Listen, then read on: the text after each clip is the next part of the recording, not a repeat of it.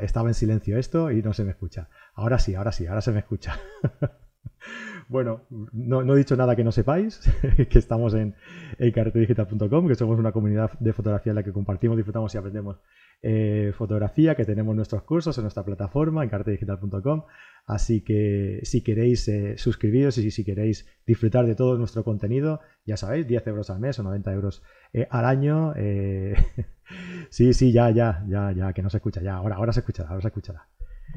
¿Te acuerdas, Inasi, que he dicho, bueno, ahora voy a poner el silencio para... Pues se ha quedado puesto, no podía fallar. Bueno, lo, lo dicho, espera, ahora, ahora te doy paso, que Ahora te doy paso. Em, lo dicho, lo que se estaba comentando, que no me estabais escuchando, evidentemente, que el año pasado eh, nos contrataron para hacer una, mención sobre un concurso fotográfico eh, con, el móvil, porque el móvil también hace fotos, no sé si lo sabéis. Eh, y, bueno, este año pues les gustó tanto tal y como lo hicimos el año pasado que han vuelto a confiar en nosotros, ¿no? Y son la gente de Huawei, en los premios Huawei Next Next Image Awards 2021. La gala de premios Huawei Next Image son el mayor concurso de fotografía móvil del mundo. Más de 2 millones de personas de todo el mundo han participado y este año eh, vuelvo a animarte a que te animes a hacerlo tú también. Las inscripciones están abiertas desde el día 15 de septiembre y tenéis hasta el 30 de noviembre para completar vuestra participación en las múltiples categorías. Fotografía de retrato, blanco y negro, gran angular, teleobjetivo, nocturna, super macro o incluso cortos de hasta 15 minutos en vídeo donde puedes contar una historia. Los tres mejores clasificados recibirán un premio de, ojo ahí, ¿eh? 10.000 dólares. ¿eh? Los 27 siguientes, ahí se quedan también con un buen premio, eh, uno de 1.000 dólares cada uno, y los siguientes 30, eh, un reloj inteligente Huawei Watch 3. Además, otros premios para estudiantes y en categorías locales, así que tenéis muchas posibilidades de rascar ahí. Eh, tenéis toda la información en las notas de este programa que os dejo aquí abajo eh, o entrando en el enlace que, pues eso, que os dejo ahí en las, las notas, ¿vale? Eh, por aquí quería poneros yo, bueno, luego lo pongo. Vale, pues ya comentado esto, ahora también os comentaré otra cosita que seguramente que ya sepáis, pero os la voy a recordar por si acaso se os ha olvidado. Pero antes de nada, voy a dar la bienvenida aquí al invitado de hoy, eh, Blanca. ¿Qué tal, Ignasi? ¿Cómo estás? Hola, buenas. ¿Qué tal? Muy bien. Muy bien. Bueno, no podía fallar, ¿eh? Hemos empezado el programa así, trastabillaos. Cosas de la informática, ¿no?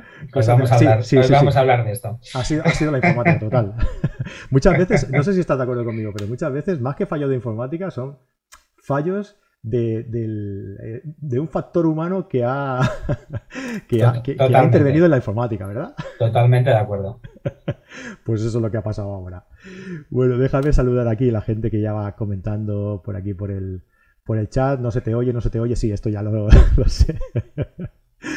Venga, Juan José Moya, qué nervios, deseando que empiece. Saludos desde Daimiel, Ciudad Real. Hola Juanjo, ¿qué tal? Alicia Patiño, Eli Prandel desde Buenos Aires.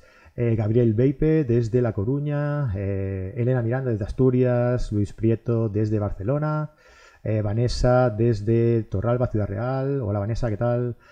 buenas noches desde Carnota, J. Parry, Antonio Lorenzo, buenas noches a todos, José Luis Duque, buenas noches desde Noja, J. Salvador Vivo, ¿es necesaria alguna inscripción? ¿Para qué, Salvador? ¿Para ver este directo? No, no, al contrario, tú entras aquí, eh, nos escuchas y luego si, no puedes verlo no te preocupes que queda subido en nuestro canal de YouTube que ya os recuerdo desde aquí que podéis eh, suscribiros y dar a la campanilla para que eh, YouTube os avise de todas las novedades que vayamos publicando, ¿vale? Lili Fabre, buenas noches desde Argentina, buenas noches desde Mallorca, Josep Perelló. Aquí ya ha empezado el listado de gente diciéndome que no se oye. lo sé, lo sé. Eh, Fran Frena, me decían, me veían ya hablando, abriendo la boca, pero que no, se escuchaba. Bueno, cosas del directo, ya lo sabéis. Hola desde Toledo, Javier López, Francisco Javier Ocaña, desde Córdoba. Venga, venga, venga. Pues muy bien, muchísimas gracias a todos por estar aquí, ya sabéis, como siempre, eh, todos los lunes aquí en directo a las nueve y media desde nuestro canal de YouTube, con un fotógrafo diferente. Y hoy no solo vamos a hablar de fotografía, sino que vamos a hablar también de informática o de informática aplicada a la fotografía, ¿no? porque vamos a utilizar eh, la fotografía como medio para aprender un poco de informática, ¿no? podríamos, decirlo, podríamos decirlo así. os presento a Ignasi Blanca, que ya le hemos saludado. Hola Ignasi, ¿qué tal? ¿Cómo estás? Hola de nuevo.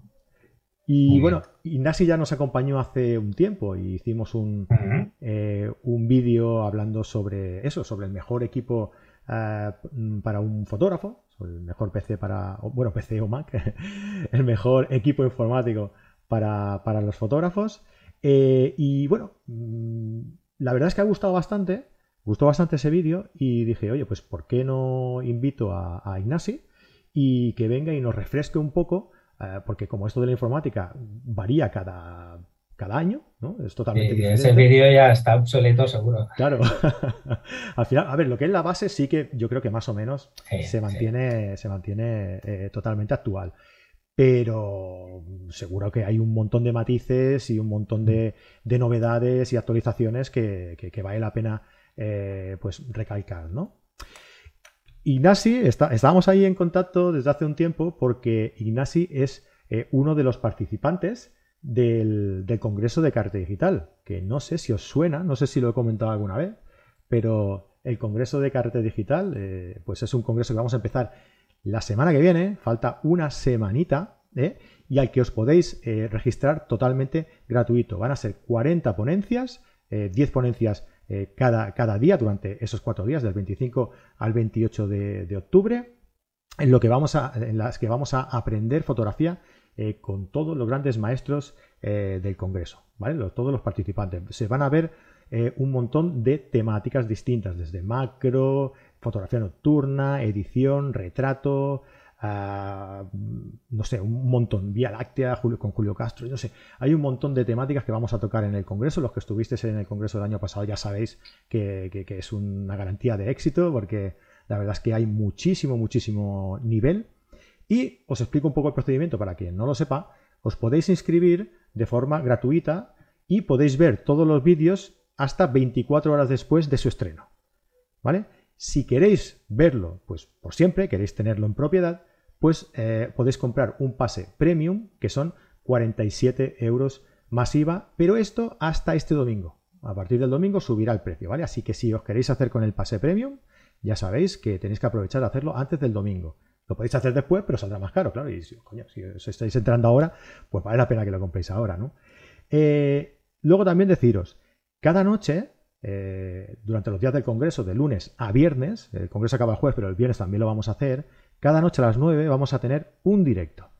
En el directo del lunes vamos a hablar de composición, en el del martes vamos a hablar de iluminación, en el del miércoles de edición, en el del jueves eh, de macro y en el del viernes vamos a hablar de retrato, con tres o cuatro, depende del día, eh, fotógrafos en directo. ¿Vale? Y en el que solo van a poder asistir la gente que haya comprado el pase premium y los carreteros VIP. Los que son suscriptores de Carrete Digital también van a poder acceder, ¿vale? Así que, bueno, no sé, yo creo que son eh, muchos aspectos a tener en cuenta a la hora de asistir al Congreso, como, pues como invitado eh, o como con pase premium, ¿no? Valoradlo vosotros mismos. Yo lo que quiero es que estéis allí. Me da igual que sea pagando o sin pagar. Pero creo que, es un congreso que vale muchísimo la pena y que, que os quiero ver allí a todos porque además vais a aprender un montón, ¿vale? Y deciros lo último, que em, los ingresos, como intentamos ser lo máximo eh, transparente posible, los ingresos de, cada pase premium que se, se adquiera, que se, que se, venda de este congreso, eh, van a ir repartidos de la siguiente forma. El 50% lo vamos, eh, no lo vamos a quedar carrete digital, el 40% se lo va a quedar el, ponente y el 10% lo vamos a donar a la Asociación Española contra el Cáncer, ¿vale? Porque queremos, bueno, queremos que esto sirva también pues para ayudar en lo posible a, pues a donar, pues, no sé, para, que investiguen, para que eh, encuentren una solución contra esta enfermedad. No sé, todo, todo será bienvenido, ¿no? Supongo. Y así que os digo que hacéis una buena causa, ¿no? Además de, aprender, de aprender fotografía, hacéis un acto de, solidaridad también eh, adquiriendo vuestro pase, ¿vale?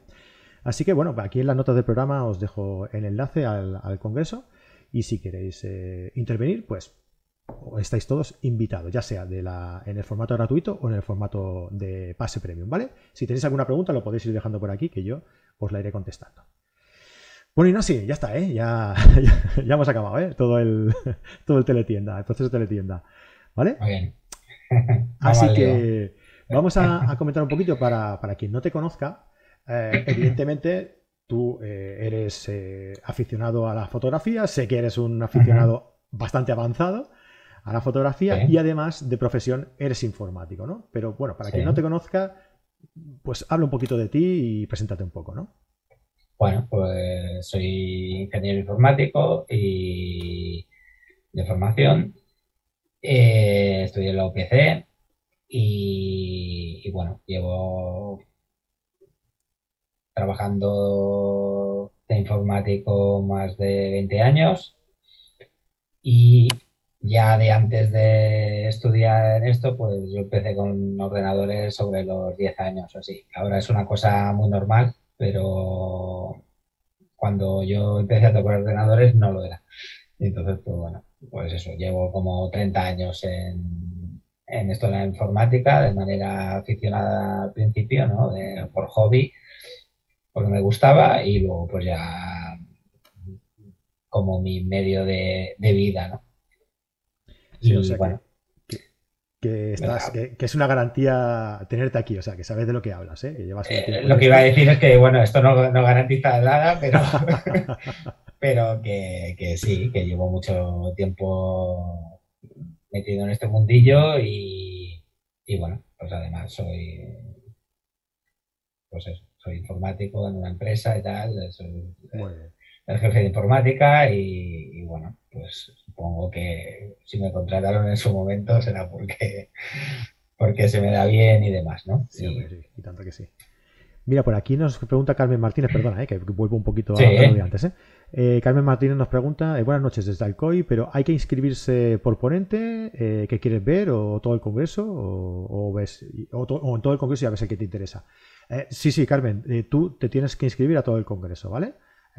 Y luego pues ves los que te interesa y desde 24 horas después a que se estrene ese, esa conferencia, pues puedes verla durante todo el día. Una vez pasen 24 horas, entonces ya sí que tienes que ser, eh, tienes que haber adquirido el pase premium, ¿vale?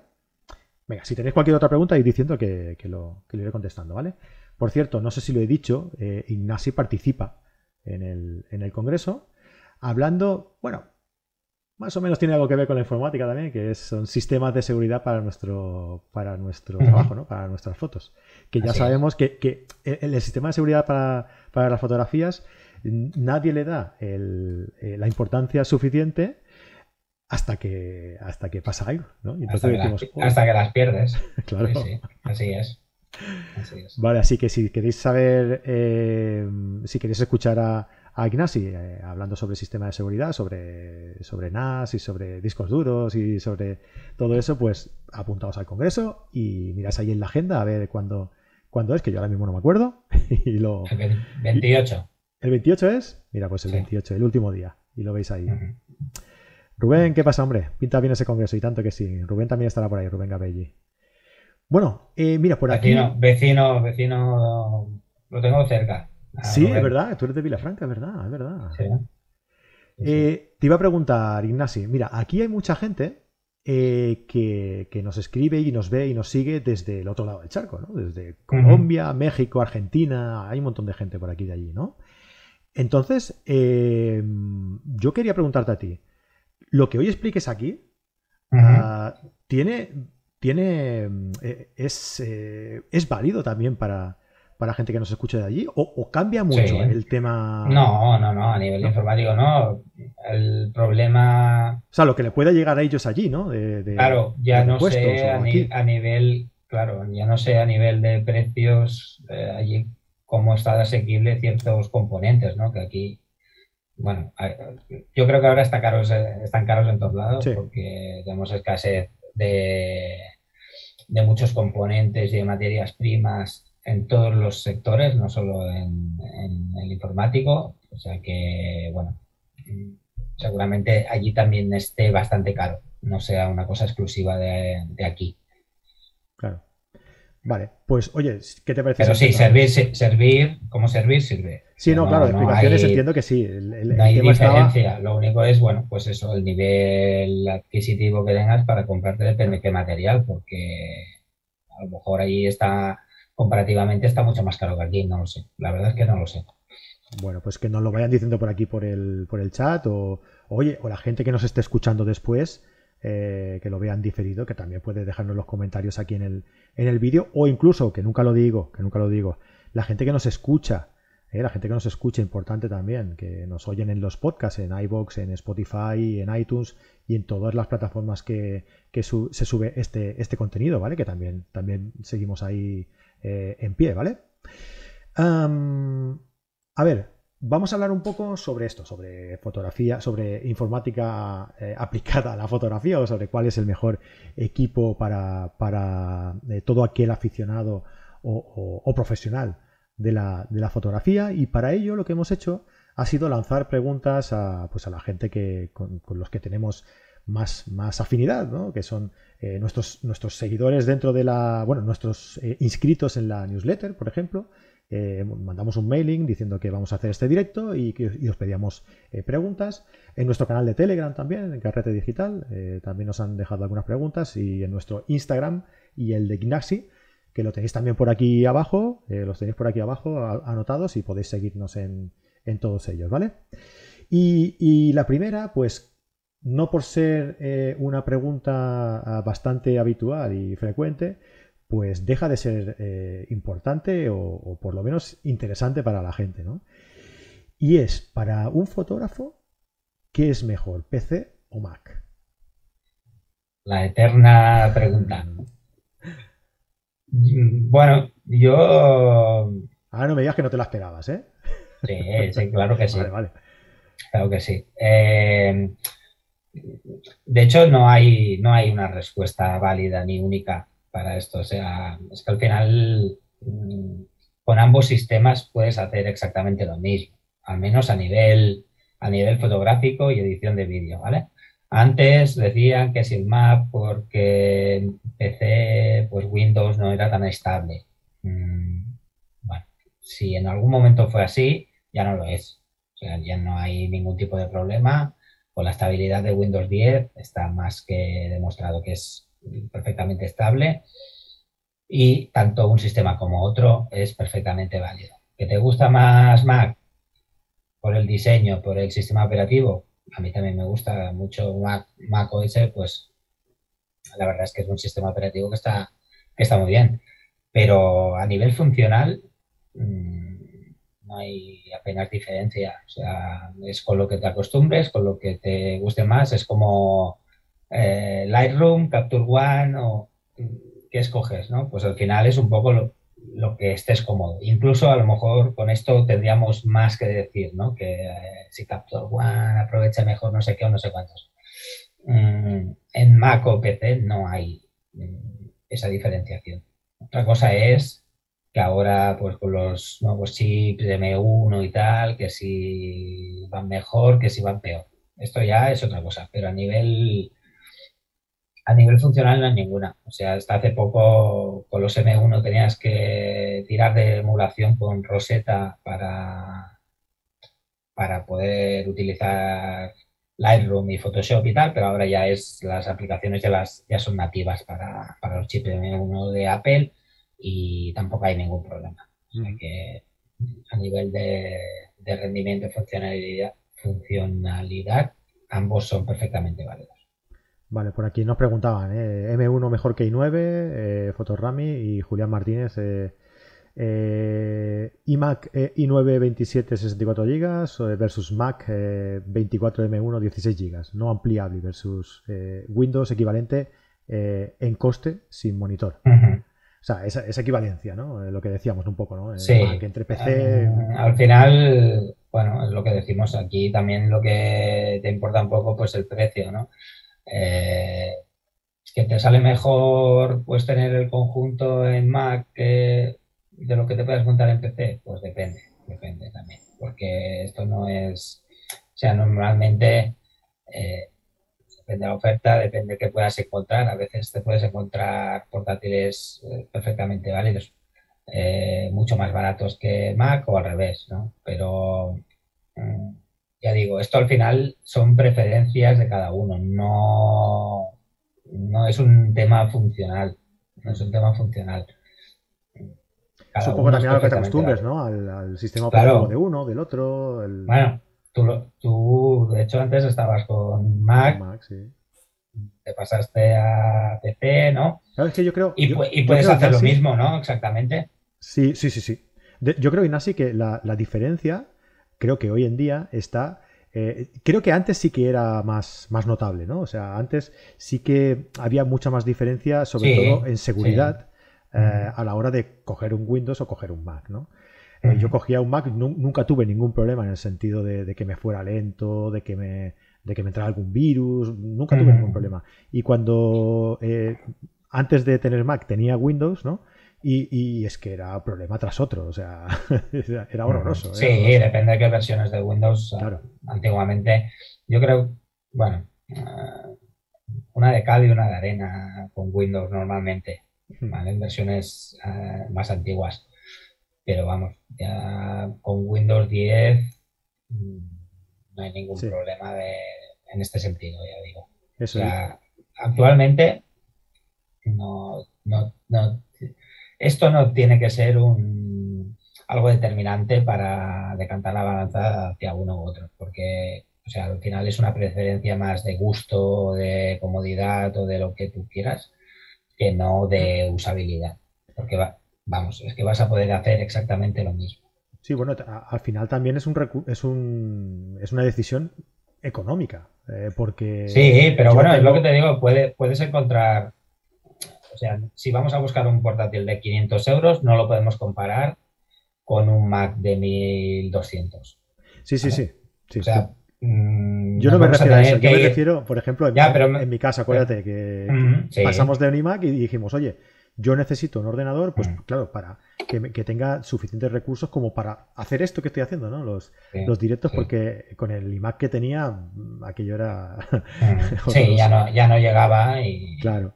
Entonces, tú acuérdate que hablábamos y dijimos, oye, lo que yo quiero en Mac sube 3.000 euros. sí, Y en, sí. en PC, pues lo tengo por 1.500, que es lo que me salió correcto. Pero quizás a nivel de, a nivel de sobremesa, sí. Sí, Ahora hab- habría que verlo, ¿eh? Ahora, porque ya te digo, las gráficas están muy caras, todo habría que verlo. Pero a nivel de portátil no existe tanta diferencia, ¿vale? Porque al final, eh, tú para un portátil eh, medio decente en fotografía, pues te vas a tener que ir a los 800, 900 euros tranquilamente, tranquilamente. ¿Vale? Entonces, bueno, también tienes Macs por 1100, 1200. Pero de las mismas, de las mismas prestaciones estamos hablando. Similar, sí, Vale. sí, similar. Por aquí hay mucha gente que nos está preguntando por eso, ¿eh? Eh, nos está preguntando eh, Julia de Juan, ¿qué portátil? Eh, Juan Camilo Izquierdo, ¿cuál sería el mejor portátil para fotógrafos? O sea, Esa es una de las, de hecho, esa es una de las preguntas que también nos han Sí. hecho. el tema portátil es bastante recurrido, ¿no? Yo me Ujú. imagino que, que la posibilidad de poder eh, ponerte a editar fotos en cualquier sitio, pues es, es importante. ¿no? Tenerla en cuenta. Es importante. A ver, también, bueno, de aquí surge un poco la pregunta también de si portátil o sobremesa, ¿no? Entonces, es que elegir aquí. eh, en general, un sobremesa seguramente te lo puedes eh, montar por menos precio del que te compras un portátil, de las mismas características normalmente, ¿eh? Porque eh, pues bueno, los componentes de portátil siempre tienen, tienen que ser más pequeños, ¿no? Todo más reducido y esto sale después, esta tecnología sale después de la de sobremesa, por así decirlo, ¿no? Entonces tiende a ser más barato un sobremesa que un portátil. Mm, Aunque cada vez menos también, ¿eh? O sea, las diferencias, todas estas diferencias se están reduciendo mucho y es posible que ahora mismo encuentres un portátil con los componentes ya montados eh, mucho más barato que un, que un sobremesa porque lo que decíamos, pues las gráficas están muy caras eh, por falta de, materias primas y se prioriza un poco el ya eh, los componentes para portátiles que ya van a salir montados. Entonces, esto está haciendo que todo se iguale bastante a nivel de precio. A nivel de rendimiento, pues un poco lo mismo que con Mac o PC. O sea, al final, si tú coges una cosa similar, no vas a tener problema. Y está en, lo que decíamos, si coges un portátil de 500 euros, pues probablemente vayas más justo para, para realizar fotos. ¿Que se puede? Sí, claro que se puede.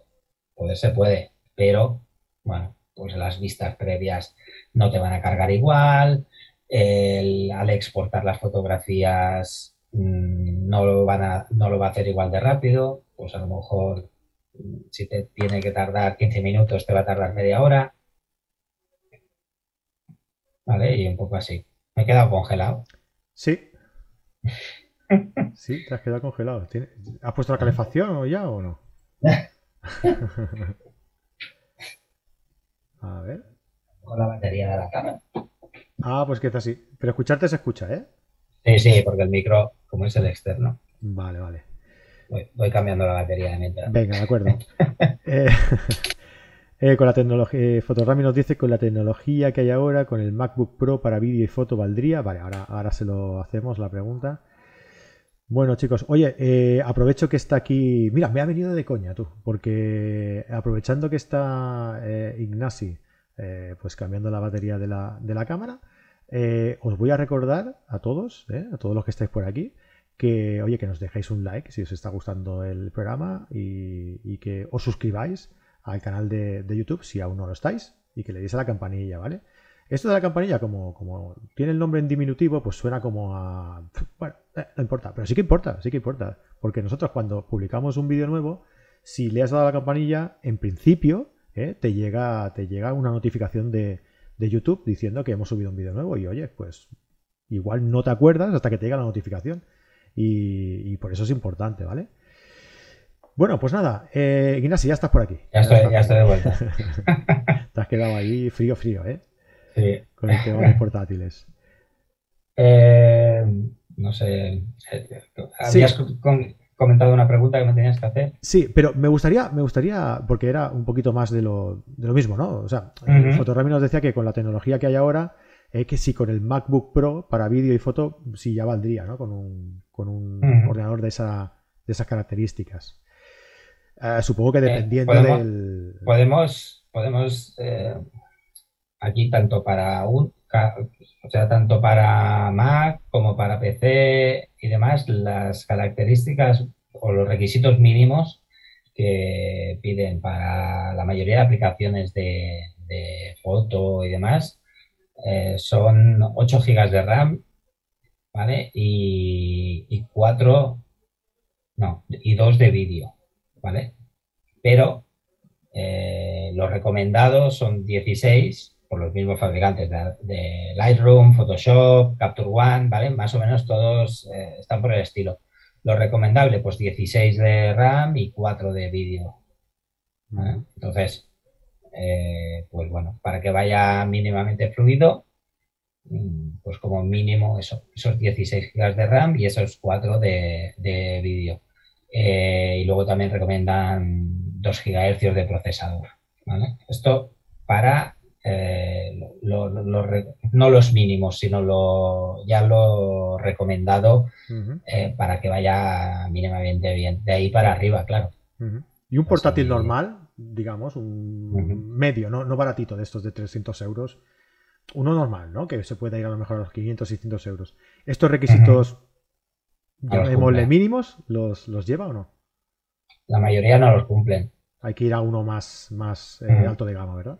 Sí, por eso te decía que ahora lo... Quizás un tiempo atrás a lo mejor sí, pero últimamente están, están subiendo bastante los precios, como decía, de por escasez de componentes y demás. Y, cuesta, cuesta, cuesta porque, bueno, estaba mirando algún portátil para alguna compañera y tal que, que quiere para edición de fotos y, y bueno, realmente pues que cumplan los requisitos óptimos. Mm, yo ya te digo, creo que menos de 800, mm, difícil. ¿Vale? Porque en este caso eh, te tienes que ir a un procesador, a un i7 o un Ryzen 7. ¿vale? Mm, mejor que, quedarte en el i5 o Ryzen 5. Y ya te digo, eso pues mínimo 800, tirando muy, muy, muy, muy bajo. Claro, es lo que decías tú, ¿no? Que es, un mal momento para comprar. Sí, no, es demasiado, no es demasiado bueno.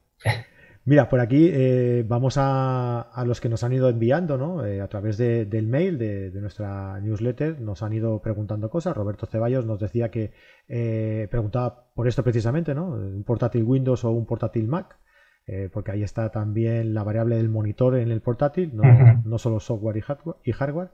El, tema del, monitor iremos viendo que es bastante concurrido, ya veo que por aquí también nos lo iban preguntando, ¿no? Johan, eh, Johan Kuta nos, preguntaba también, ¿no? En cuanto a monitores para fotografía, eh, espera, que vamos a leer un par más de estos que nos han ido enviando.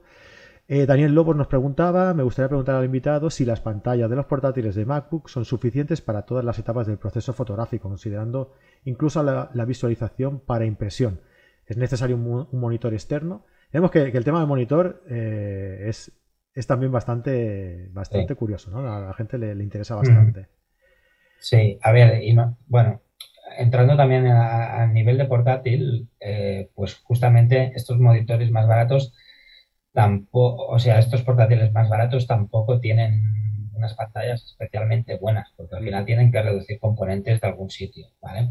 A nivel de los MacBook, pues ahí sí que un poco te aseguras el, tiro en este sentido, porque por lo menos los Retina son sRGB, ¿vale? Que para nivel web, redes sociales y demás, es más que suficiente. Y para impresiones ocasionales también. O sea, si evidentemente si nos dedicamos a imprimir o preparar libros y exposiciones en papel y demás, pues a lo mejor tendremos que ir a un portátil que tenga o monitor que tenga que sea Adobe RGB y no sRGB. Pero en general con sRGB para la mayoría de usuarios y, y aficionados avanzados, y casi que profesionales, porque al final las fotos muchas veces simplemente se van a ver en, pantallas, tienes más que suficiente. Esto es lo que nos preguntaba Daniel Lobos, ¿no? Que, si es si queremos imprimir, eh, ¿nos podemos fiar de la pantalla del ordenador o, o, sea, o del portátil o, o, necesitamos un monitor externo? A ver, yo, yo para, lo, que yo imprimo tengo monitores sRGB, ¿vale? O sea, sí que tengo dos, pero tengo monitores sRGB. Eh, claro, aquí entra un poco tu nivel de exigencia ahí, ¿no? Entonces, eh, y si eres capaz de distinguirlo, porque al final eh, todo esto entra también tu, buen ojo. Y... Sí, porque esto, esto además lo hablábamos el otro día en el programa que hicimos con Fran Nieto y Juan Pablo de Miguel lo comentábamos, ¿no? Que a lo mejor el problema, muchas veces, eh, que tú te, tú te esfuerzas por tener el ordenador eh, bien calibrado, la pantalla bien calibrada, que salga todo bien, y los que lo tienen mal son los demás.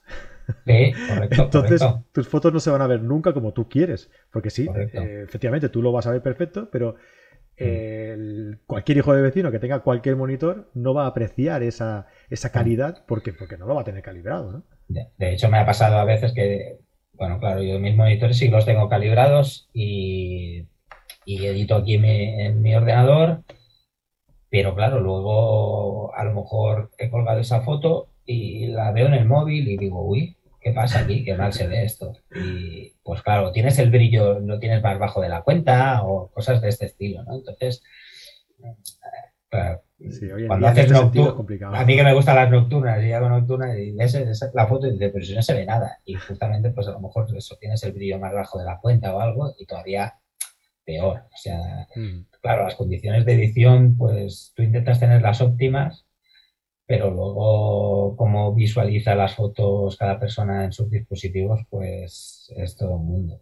¿vale? Pero eh, ya digo, a nivel de pantallas, pues sRGB en general para el 90% de la gente tiene que ser más que suficiente. Además, ahí ya entra un tema de precio, ¿no? Eh, monitores Adobe RGB y tal en portátiles, pues ya te vas a quizás a los 2.000 euros de, portátil. porque hay más cosas detrás, pero, pero bueno, ya son portátiles mm, de más nivel. ¿vale? Entonces, eh, pues bueno, depende un poco ahí tu nivel de exigencia también. Y hablando de monitores en, general. Y en monitores, en monitores en general igual. En monitores en general, eh, claro, tienes, por ejemplo, yo uso Ben, ¿vale? Que son sí, que están muy bien. Mm. Y, y, bueno, tienes monitores de 24 pulgadas eh, sRGB, 100% sRGB, a partir de 200 euros más o menos, mm. que son los de 24 pulgadas.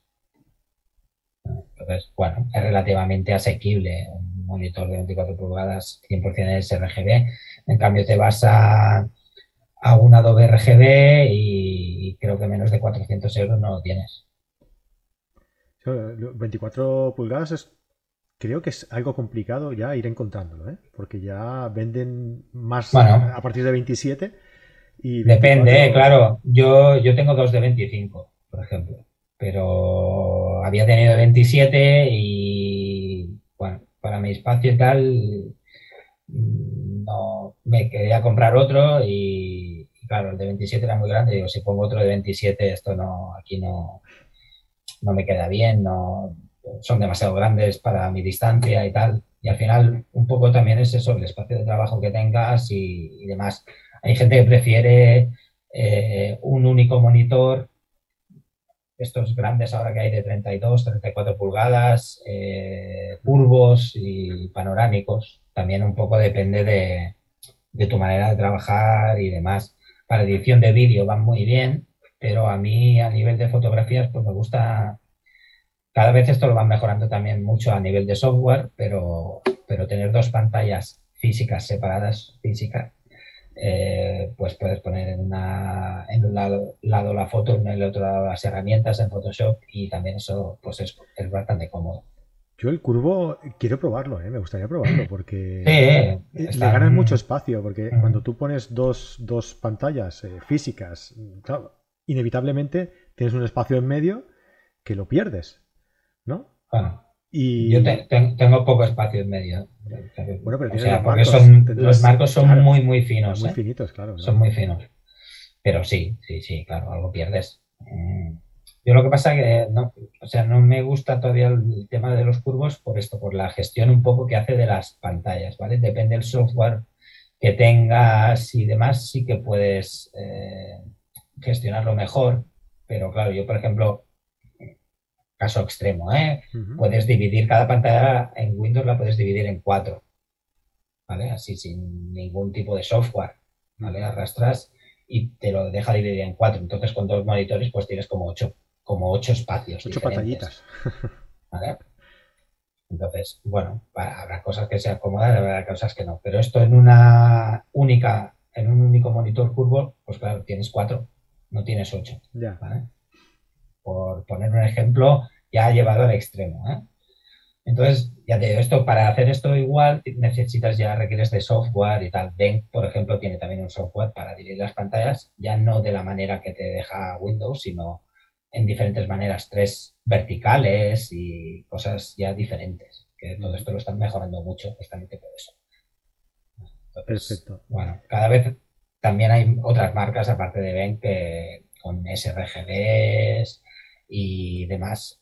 Creo que MSI, por ejemplo, también tiene algún monitor así curvo eh, que cumple con 100% sRGB y demás. ¿eh? O sea, hay más marcas, pero así calidad-precio, al menos cuando me lo compré yo, no había muchas más opciones. Ahora cada vez hay más también. Muy bien. Mira, Fotorami nos dice, ¿qué tal va el procesador i9? ¿Merece ya la pena o hay que esperar? Bueno, a ver, eh, a nivel de... O sea, hay múltiples páginas donde se puede comprobar el, rendimiento de cada uno de los procesadores y los puedes comprobar, contrastar con otros, ¿no? Y al final yo siempre me baso un poco en la, en la calidad-precio, ¿vale? ir a un i9 ahora, pues es caro. Es caro. Te vas a gastar mucho dinero cuando realmente a lo mejor, eh, pues con otro procesador menos potente, mm, tienes suficiente y además te cuesta pues a lo mejor la mitad de precio, porque ya sabemos que lo último se paga. Eh, también lo que se puede hacer a nivel de procesadores existe a un procesador de servidor, que son los Xeon, antes que irte a un i9, porque bueno, rinden, rinden más y además eh, las, nuevas versiones evidentemente son más caras, pero a lo mejor con una versión anterior de un Xeon tienes la misma potencia que con algunos i9. Mm. pero bueno, ya aquí tienes que buscar una placa base que sea compatible y demás. ¿eh? Aquí hay que darle un poco más de cariño ahí a la hora de buscar los componentes, eh, pero bueno, mm, sé que a nivel gamer, por ejemplo, se montan muchos con placas chinas y procesadores así eh, como de segunda mano reaprovechados de, servidores. Justamente por esto, porque son más rápidos y mucho más baratos que, ponerte un i9 o un i7 de última generación. El mío era i7, ¿no? el tuyo es un Ryzen 7, ¿vale? El AMD. Eh, entonces, bueno, también una de las preguntas, ¿no? AMD o Intel. Por aquí no lo preguntaba, mira, así ya vamos mencionando también los que vayan saliendo. Eh, Alberto, que te lo dejaba, creo que era en tu, en tu Instagram, ¿no? Sí. Alberto, ¿AMD o Intel? ¿Qué modelos? Mm, lo mismo, ¿no? Un poco la calidad-precio, yo para mí es lo que prima. Entonces, eh, cuando montamos el tuyo, por ejemplo, pues comparativamente el, i, 7 estaba mucho más caro que el Ryzen 7 y además pues rendían similar o incluso mejor el Ryzen 7. Entonces optamos por poner un, un Ryzen 7. Eh, mm, un poco la respuesta es la misma que en Mac o PC, ¿vale? No hay una diferencia tan heavy para optar por uno o por otro. Seguramente es más barato el AMD, ¿vale? En general. Se puede dar algún caso que te salga mejor montarte un, un i7 en vez de un Ryzen 7. Mm. Sí. Pero en general, pues a lo mejor es más barato el, la versión de AMD y te da pues para ponerte más memoria RAM o cualquier otra cosa. Entonces, aquí un poco pues hay que mirar eso. Y yo no le tendría, vamos, ahora mismo no, no le tendría miedo a montar AMD o Intel. No te vas a equivocar por montar un Ryzen 7 o un Intel 7. ¿eh? O sea, cualquiera de estos dos son topes de gama. Luego tienes el i9 y el Ryzen 9 también. ¿eh? Pero a partir de i7 y Ryzen 7 no hay, vamos, no hay ningún problema a nivel de edición de fotos. Creo que va a ir como un tiro. Eh, al, menos en las, eh, al menos en las generaciones últimas, ¿vale? Va por la 11 ya eh, el i7. Tienes la 10, la 9 que aún están bien. O sea, no, no tampoco nos obsesionemos en ir a la última versión de todo. O sea que eso es lo mismo. Y en, y en Ryzen, pues igual, tienes la 5 ahora, la 5 y la 4 están bien. Claro. Un procesador de este tipo que tenga un año, por ejemplo, ya pues, se puede considerar que se ha quedado obsoleto al ritmo que vamos hoy en día. O, bueno, ¿cuánto suele durar este proceso? Es que, claro, los fabricantes les interesa ir sacando nuevos modelos para que tú tengas esa necesidad de comprar lo último, porque ellos tienen que vender. O sea que eh, la tecnología, cuando desarrollan todo esto, ya la tienen. todo lo que te están sacando ahora y lo que te sacarán seguramente los cinco próximos años ya lo tienen. Lo que pasa es que lo tienen ahí en un cajón guardado y te lo van sacando poco a poco. Claro, claro, claro porque si te lo sacan de golpe, pues es un poco, es un poco como hoy que han hecho la presentación de, de Apple y han sacado los M1 Pro y los M1X. Y bueno, pues es una versión mejorada del M1 que sacaron hace nada, hace nada. Pero es que además eh, se ve que en rendimiento le pasa la mano por la cara al M1. Entonces el que se haya comprado un M1 hace relativamente poco, pues, yo me tiraría de los pelos, la verdad. Claro, es que es, esto, esto pasa también un poco en fotografía. Que bueno, van sacando nuevas cámaras y luego sale otra cámara que es una versión un poquito mejorada que la anterior, pero y hasta que no han pasado tres versiones de la misma cámara no. Y en fotografía aún pasa poco comparativamente, pero es que a nivel de procesadores que, es, brutal. O sea, eso te sacan, a la mínima te sacan otro y otro y otro, pero es por lo que te digo, esto ya lo tienen, tienen un, lo tienen desarrollado y tienen X tiempo para sacarlo y te lo van sacando. Cada tres meses, cada seis meses, cada X tiempo te van sacando sus procesadores, ahora el nuevo, no sé qué, la nueva generación, el nuevo tal. Bueno, entonces yo ya digo, ahí hay que buscar un poco el equilibrio. O sea, no, si nos vamos a ir a la última versión, pues bueno, siempre vamos a pagar más. Mm. Si estamos dispuestos a pagar 200 euros más porque ese procesador eh, es la última versión, pues bueno, habrá que ver. Yo me gusta mirar las comparativas un poco eso de, de rendimientos, si realmente mm, ese tanto por ciento más que te da te vale esos 200 euros o no. Claro. Hay que valorarlo, claro. Hay que valorarlo ahí. Es, como todo y lo que siempre decimos, ¿no? Que depende de lo que tú lo vayas, para qué lo vayas a utilizar. Si, ¿Para qué te vas a comprar un portátil súper potente si al final lo único que vas a hacer es utilizarlo como procesador de texto? Es, inútil. Correcto. Correcto. Para eso en oficinas tenemos, tenemos donde yo estoy, tenemos i3. O sea, no, no hace falta más. No hace falta más. Claro. Venga, vamos a, leer un par más de los que nos han ido enviando. En este caso a ti en tu Instagram, que lo tenéis por aquí abajo. Por aquí abajo lo podéis eh, seguir a, Ignasi también, que tiene un trabajo muy chulo. Que no estamos hablando nada de fotografía, pero Ignasi hace fotos y, muy chulas también. ¿eh? Mira, Lorenzo Ponte, bueno, mm, gente que nos, que nos dice que, le comentemos eh, informática para, para, Él dice para inútiles, yo lo voy a poner para dummies, ¿no? Vamos a decir, para, para gente que no, que no tiene mucha idea, ¿no? Mabel, nuestra amiga Mabel Salvado, os dice, eh, necesito comprarme uno, eh, el mejor portátil para una fotógrafa que acumula muchas fotos y es muy negada con la informática. ¿Qué hay hoy en el mercado eh, precio-calidad? Bueno, un poco lo que hemos estado viendo, ¿no? Un poco lo que hemos estado comentando. Claro, a nivel de portátiles, pues eso, si no te vas a, a los 800 euros o así, te quedas un poco corto para fotografía, hablamos, ¿vale? Porque entonces ya son procesadores ya i5, 8 GB de RAM, puedes, tener, puedes tener suerte de encontrar alguna oferta, ¿vale? Pero hay que vigilar porque es eso, a lo mejor el procesador que lleva es de hace cuatro generaciones. Entonces, ver un poco ahí si el rendimiento que nos da eh, tenemos suficiente o no. Venga, más preguntitas por aquí. Eh, algunas que ya hemos ido comentando, Alberto, AMD o Intel, que, eh, o qué modelos, lo que hemos comentado. Eh, aquí había una pregunta de Juan, Juan Rico. Nos decía, estaría bien saber los requisitos mínimos para hacer funcionar con fluidez. Esto es importante. Photoshop y Lightroom. O ambos a la vez.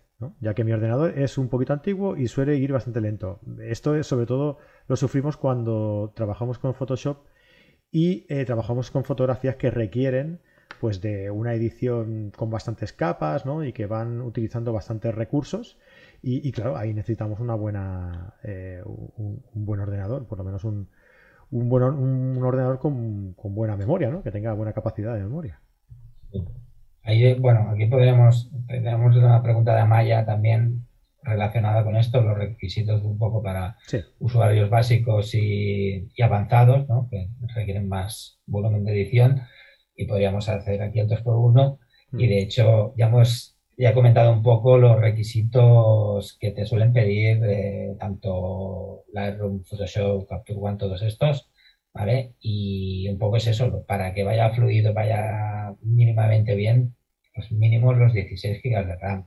Si en Windows ya te requiere 4 mínimo. Ya dicen que mínimo para instalar Windows 10, 4. ¿no? Porque tengo ordenadores con 2, ¿eh? ya os lo digo. Pero, pero bueno, unos mínimos eh, pues ya 4 es lo de base. Y entonces yo ya no, no recomiendo a nadie menos de 8.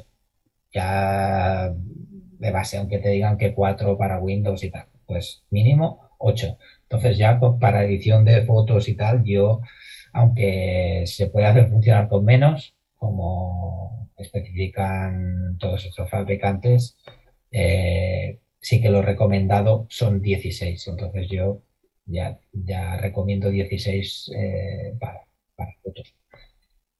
Con 16 se puede trabajar. 16 se puede trabajar. Entonces, a nivel de gráfica, pues eso, ya 4 también, que es lo que un poco. Eh, la gráfica lo vamos a notar más a, a nivel de, de vídeo, cuando trabajemos con vídeo. Ahí sí que y cuando trabajemos con vídeo 4K, pues todavía necesitamos más RAM. Ahí ya mínimo 32 de RAM para vídeo 4K. Pero en foto, en, Photoshop, si trabajamos con muchas capas y tal, pues a lo mejor sí que necesitamos más memoria RAM. Lightroom, yo creo que con, con 16 puedes trabajar perfectamente y, sin problemas en, en, Lightroom. Photoshop, como digo, pues depende, a la que le vas metiendo capas ahí, eso se pone, se pone complicado. Y dentro de, eh, nos pregunta eh, Copilotich, eh, programas de código abierto para edición, Darktable, Jim, ¿qué es mejor? ¿Más RAM o más procesador? Bueno, a nivel de software, mm, creo que yo ahí no vamos a entrar, porque es lo que decíamos, aquí un poco entra muchos gustos y demás al final cada uno trabaja con lo que se siente cómodo y aunque haya gente que diga que Capture One es mejor o tal. Sí, no, no, aquí entramos en, la, segunda pregunta, ¿no? ¿En qué es mejor? ¿Más RAM o más procesador para estos programas, ¿no? Ahí ya, a nivel de Table o, o, o, Gym o cual sea, ahí no. a nivel de programas de edición, ¿qué es mejor?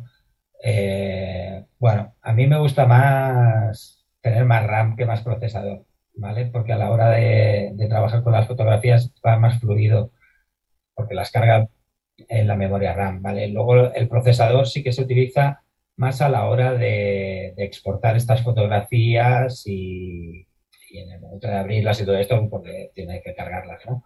Pero las mete en la RAM y entonces tú necesitas ahí principalmente más memoria RAM. Por eso en Photoshop, pues cuando vas metiendo capas, como todo eso está en la RAM, se va llenando y, necesitas más memoria RAM, porque si no luego pasa a utilizar el disco. En, Photoshop, por ejemplo, se recomienda tener un segundo disco eh, de caché, me parece que le llaman de caché.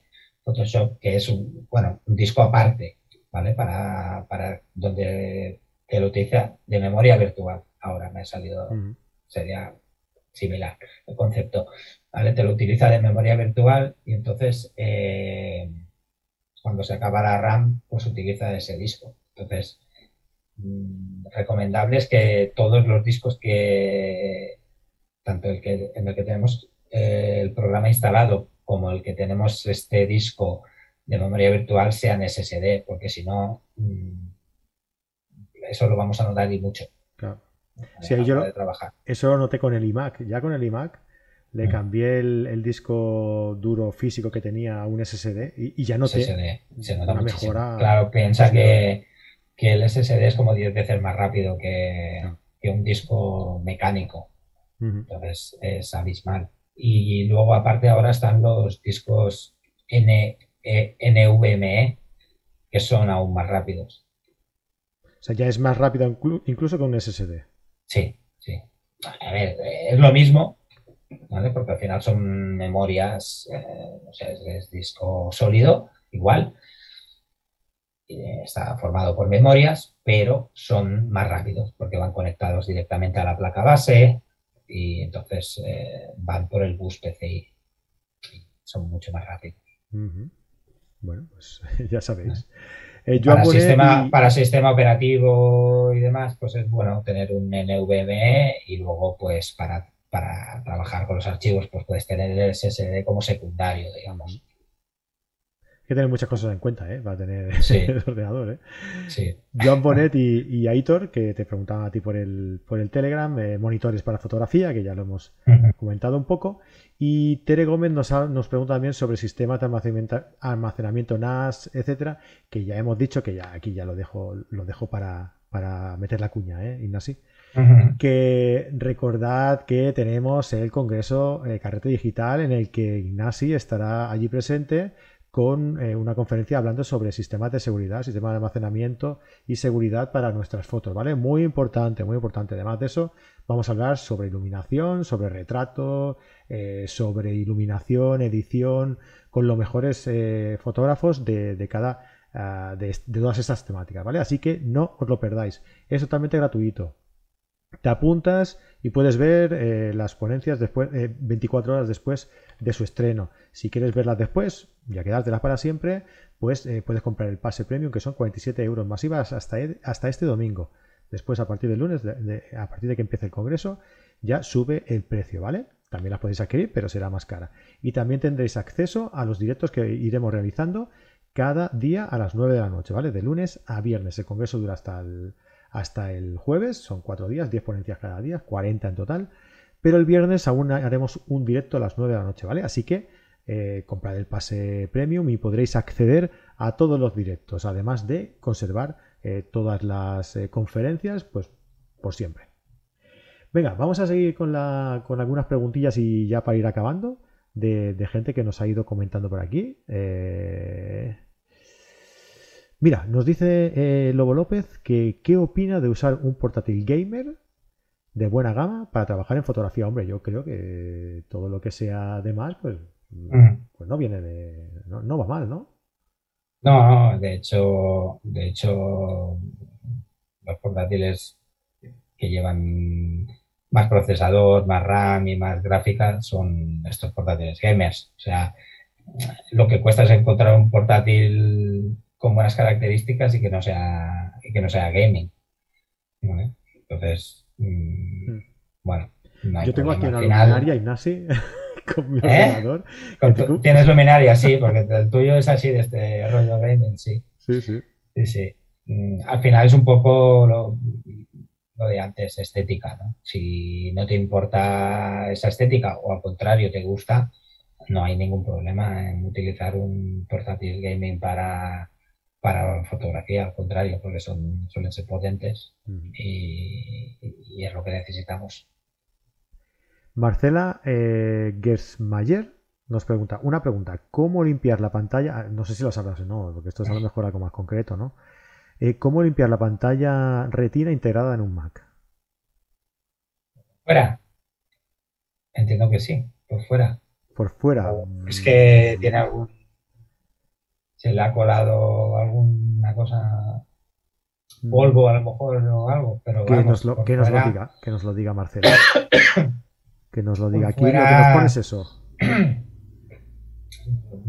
De, hecho, hay, hay unos sprays especiales para limpiar pantallas y con un paño de estos como los de las gafas y de hecho el líquido también es parecido y ya está, no, vamos, no necesita ninguna cosa especial.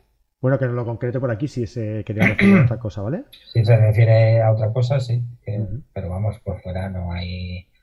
No hay. De hecho, especial, ¿no? si no está realmente sucio, que es simplemente polvo, con, el, con lo de las gafas, el paño este de las gafas sirve perfectamente.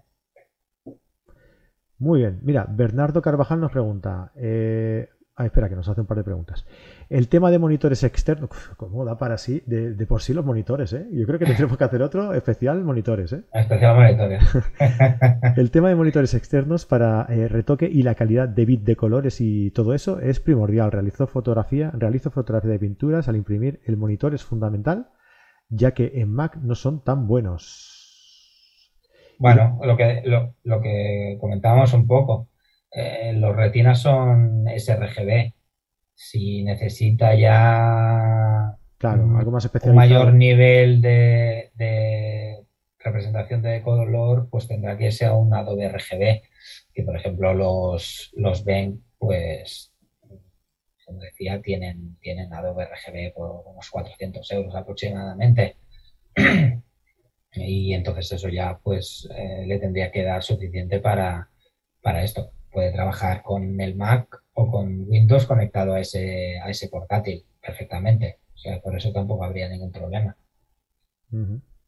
Por aquí nos preguntaban, eh, eh, eh, Pablo, creo que era Pablo García, sí, aquí está.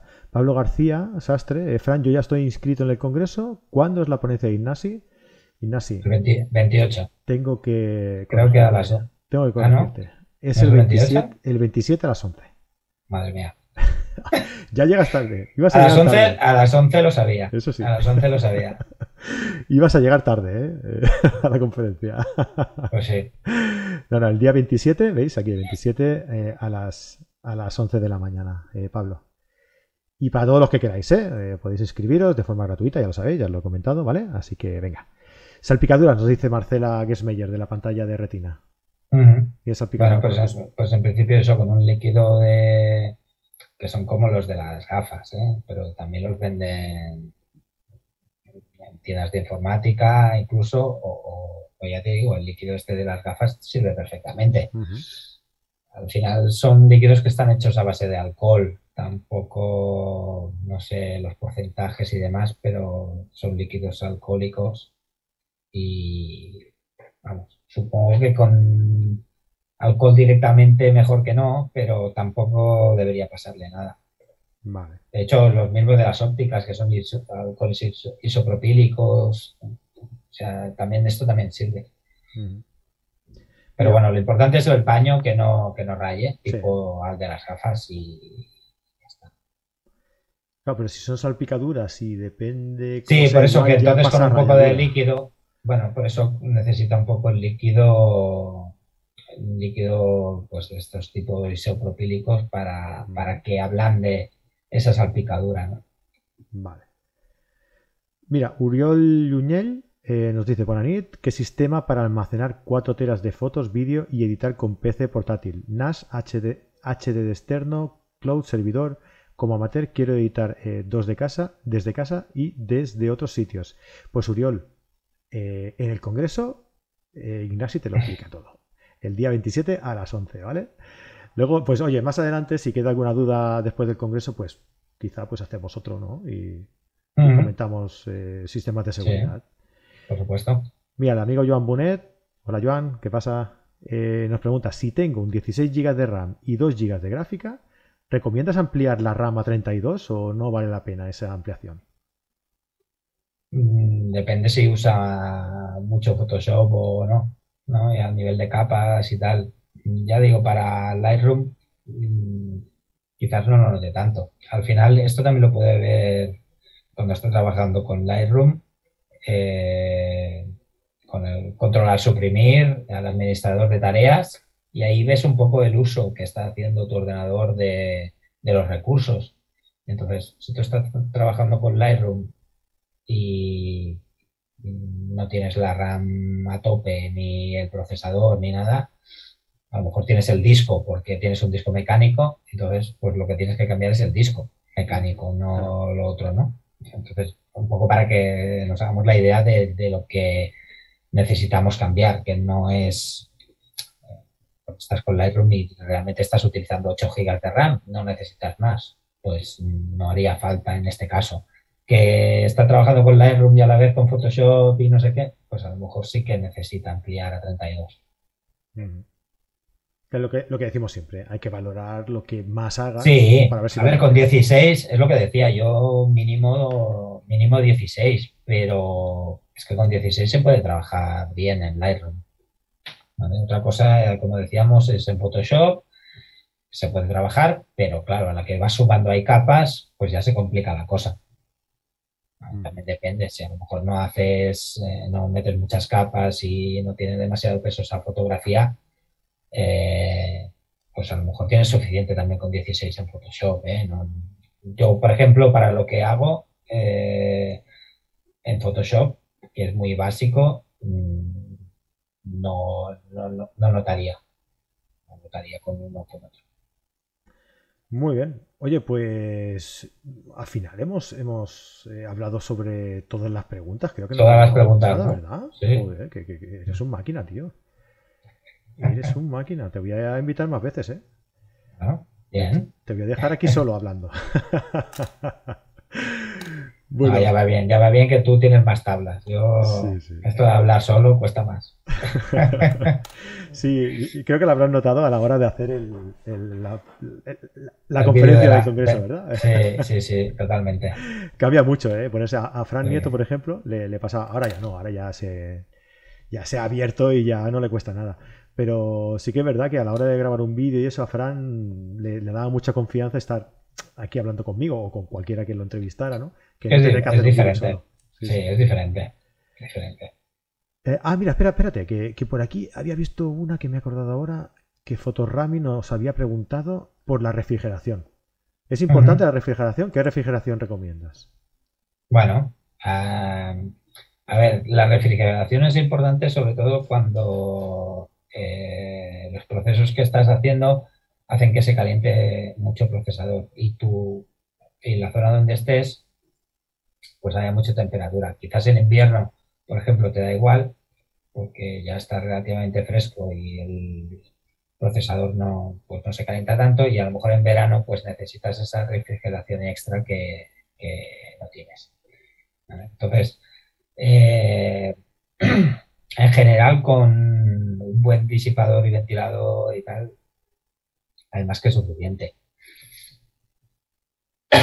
Perdón.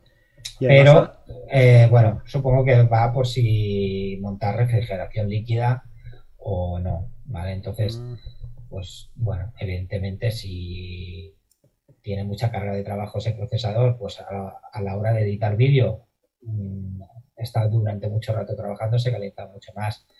Eh, para exportar unas eh, fotografías, en general, a lo mejor no, no, no te va a hacer falta, pues una cosa puntual. Pero claro, el, el procesador rinde mejor eh, con una temperatura óptima. Si se calienta dema- demasiado, pues el rendimiento del procesador baja. muy bien, por aquí tenemos, mira, Pablo, Pablo García Sastre nos dice, yo tenía 8 GB y disco mecánico, cambié el disco, lo que decíamos un poco antes, ¿no? Cambié el disco a uno sólido y puse 16 GB. Eh, Pablo ha hecho lo- las dos cosas. Sí, y dice que le cambió la vida, como, como un testimonio de eso, ¿no? Totalmente. le cambió la vida. total- totalmente, totalmente. Es que de hecho, bueno, eso creo que ya no entra en, en la cabeza de nadie, pero por si alguien no lo sabe todavía, pues, o sea, impepinable, disco SSD como mínimo, como mínimo. Aunque como he dicho, muchos de, de los portátiles ya llevan disco NV NVMe, Ujú. Son más rápidos, son más pequeñitos, aligeran el peso, entonces en portátiles ya de estos gama media alta, ya todos llevan NVMe. Digo, por peso y por velocidad. Fantástico. Muy bien. ¿Qué opinas de los eh, MSI Prestige? Nos dice Juan, Juan Ignacio Llana. Ujú. Está muy bien, sí, sí. Que están bien, ¿no? Son- Eh, ¿Opinas sí, que están sí, bien? sí, ¿no? sí, sí, sí, sí, sí. En general son, son portátiles que están, los Creator y los Prestige están, son justamente para, para, para esto, para edición de fotografías y para, para darle uso en, en- en nuestro campo. Vale. Sí. En general, ¿eh? Habría que ver las especi- especificaciones y tal, pero, pero vamos, que a nivel de, de construcción están muy bien y luego, pues a nivel de componentes, se supone, como digo, que los Creator y los Prestige ya son para esto, para editar fotos y vídeo y demás. Genial. Pues nada, eh, Juan Ignacio, ya sabes. Si quieres, si tienes Sí. uno o si tienes pensado comprar uno. Si quiere está muy bien. preguntarme, pues ahí tiene mi Instagram también y si quiere preguntarme sobre alguno en concreto, pues sin problema. Mira, Freddy Matías nos dice, entonces para ver mejor las fotos, eh, si tienes un monitor eh, en RGB, la cámara la tienes que poner en modo RGB también. A ver, la, la cámara mejor que siempre esté en el Mac, Adobe. Bajo mi punto de vista, en el máximo espacio de color que, tenga tu cámara. Si es Adobe RGB, pues mejor que sRGB. Entonces, luego, ya cuando editas, mm, claro, si tu monitor es Adobe RGB, RGB perfecto, y si es sRGB, pues trabajas en ese espacio de color, no hay problema. Pero nunca se sabe si vas a necesitar esa profundidad de color, ¿no? Entonces, mejor en cámara siempre Adobe RGB y luego a la hora de trabajar, pues lo que te dé el monitor. Pero como digo, al final, si tú lo quieres para redes sociales, pantallas y demás, estás viéndolo en sRGB, no lo estás viendo en, Adobe RGB. Luego también tienes que contar eh, en qué sistema ven, digamos, el resto de gente, ¿no? Que hablábamos un poco. si tú tienes un monitor que solo ve sRGB, es tontería que tú tengas. Eso, eso va a ser lo máximo para, el, para casi todo el mundo. ¿Vale? Pero es que además la representación en Internet es, RGB. O sea que aunque tengas un monitor Adobe RGB no vas a ver más colores. Claro, por eso. Entonces esto, como digo, Adobe RGB eh, está más enfocado a impresión. No, si tu trabajo es para redes sociales, para webs, para todo esto, en general no te va a hacer falta un Adobe RGB. Y te puedes ahorrar ese dinero para ponerle más memoria RAM o para otra cosa. O para cambiar el disco duro. Para cambiar el disco duro por uno sólido. Muy bien. Oye, si la gente te quiere avasallar a preguntas, eh, ¿cómo, lo hacen? Bueno, de ahí tienen mi, Instagram y sin problema. si quieres, da tu número de teléfono también. Ah, no, eso ya mejor que no. Muy bien, así. Oye, pues nada, muchísimas gracias por estar por aquí, por acompañarnos, por, abrir un poco el, este, este abanico de posibilidades a la gente que está eh, pensando en cambiarse o en renovarse eh, o en comprarse uno nuevo. Un ordenador eh, pensando en hacerlo, en, utilizarlo para, edición de, fotografías o, incluso de vídeos, yo creo que también es aplicable. Y, oye, pues que muchísimas gracias, que nos vemos, nos vemos cuando, cuando quiera, ¿vale? Muy bien, perfecto. Pues muchas gracias. Venga, gracias.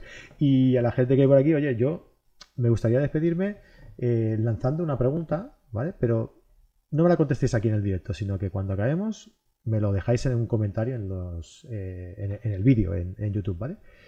Y para poner un poco el lazo al final, ¿no? Y para ver un poco el, digamos que que las opciones que tenemos dentro de los que habéis estado por aquí escuchándonos o, viéndonos, pues me gustaría que nos dijerais, nos, dejáis un comentario diciendo con qué editáis y qué ordenador tenéis. Digamos que qué ordenador tenéis, simplemente saber pues la, capacidad de vuestro ordenador, ¿no? La, memoria, la capacidad y el procesador, ¿no? Digamos.